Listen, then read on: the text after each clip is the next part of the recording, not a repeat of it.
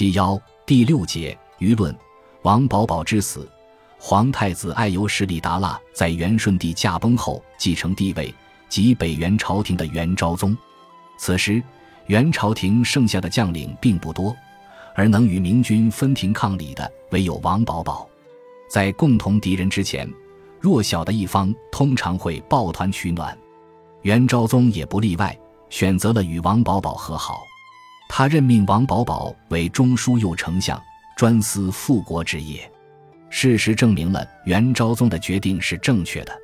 洪武五年，十五万明军分三路征伐北元。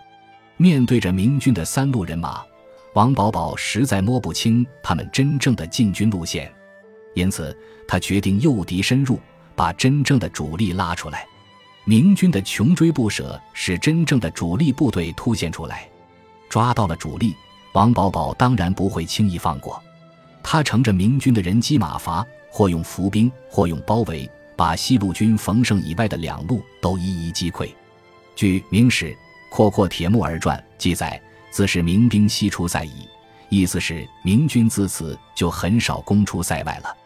这也即说明了王保保打这场战役为北元朝廷争取了最大的存活空间。可惜天不假年，王保保从元昭宗迁徙到金山。卒于哈腊那海之雅亭，其妻毛氏一兹一死，盖洪武八年也。这里有个小插曲，就是明朝史书与高丽史书上关于王保保之死有不同的说法。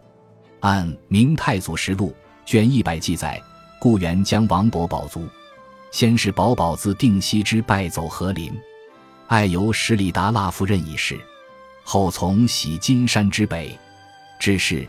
卒于哈腊那海之雅亭，洪武八年，王保保死于哈腊那海之雅亭。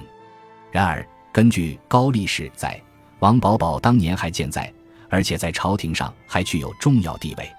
根据高力士新吴所记载，在洪武九年十月，高丽国曾收到王保保的一封国书，内容主要是有关厉王无畏高丽国王之事，其中有一句：“然令先君去世，今已两年。”而高丽国恭敏王在洪武七年遇事，两年之后是洪武九年，由此可以推论，王保保在洪武九年仍然健在。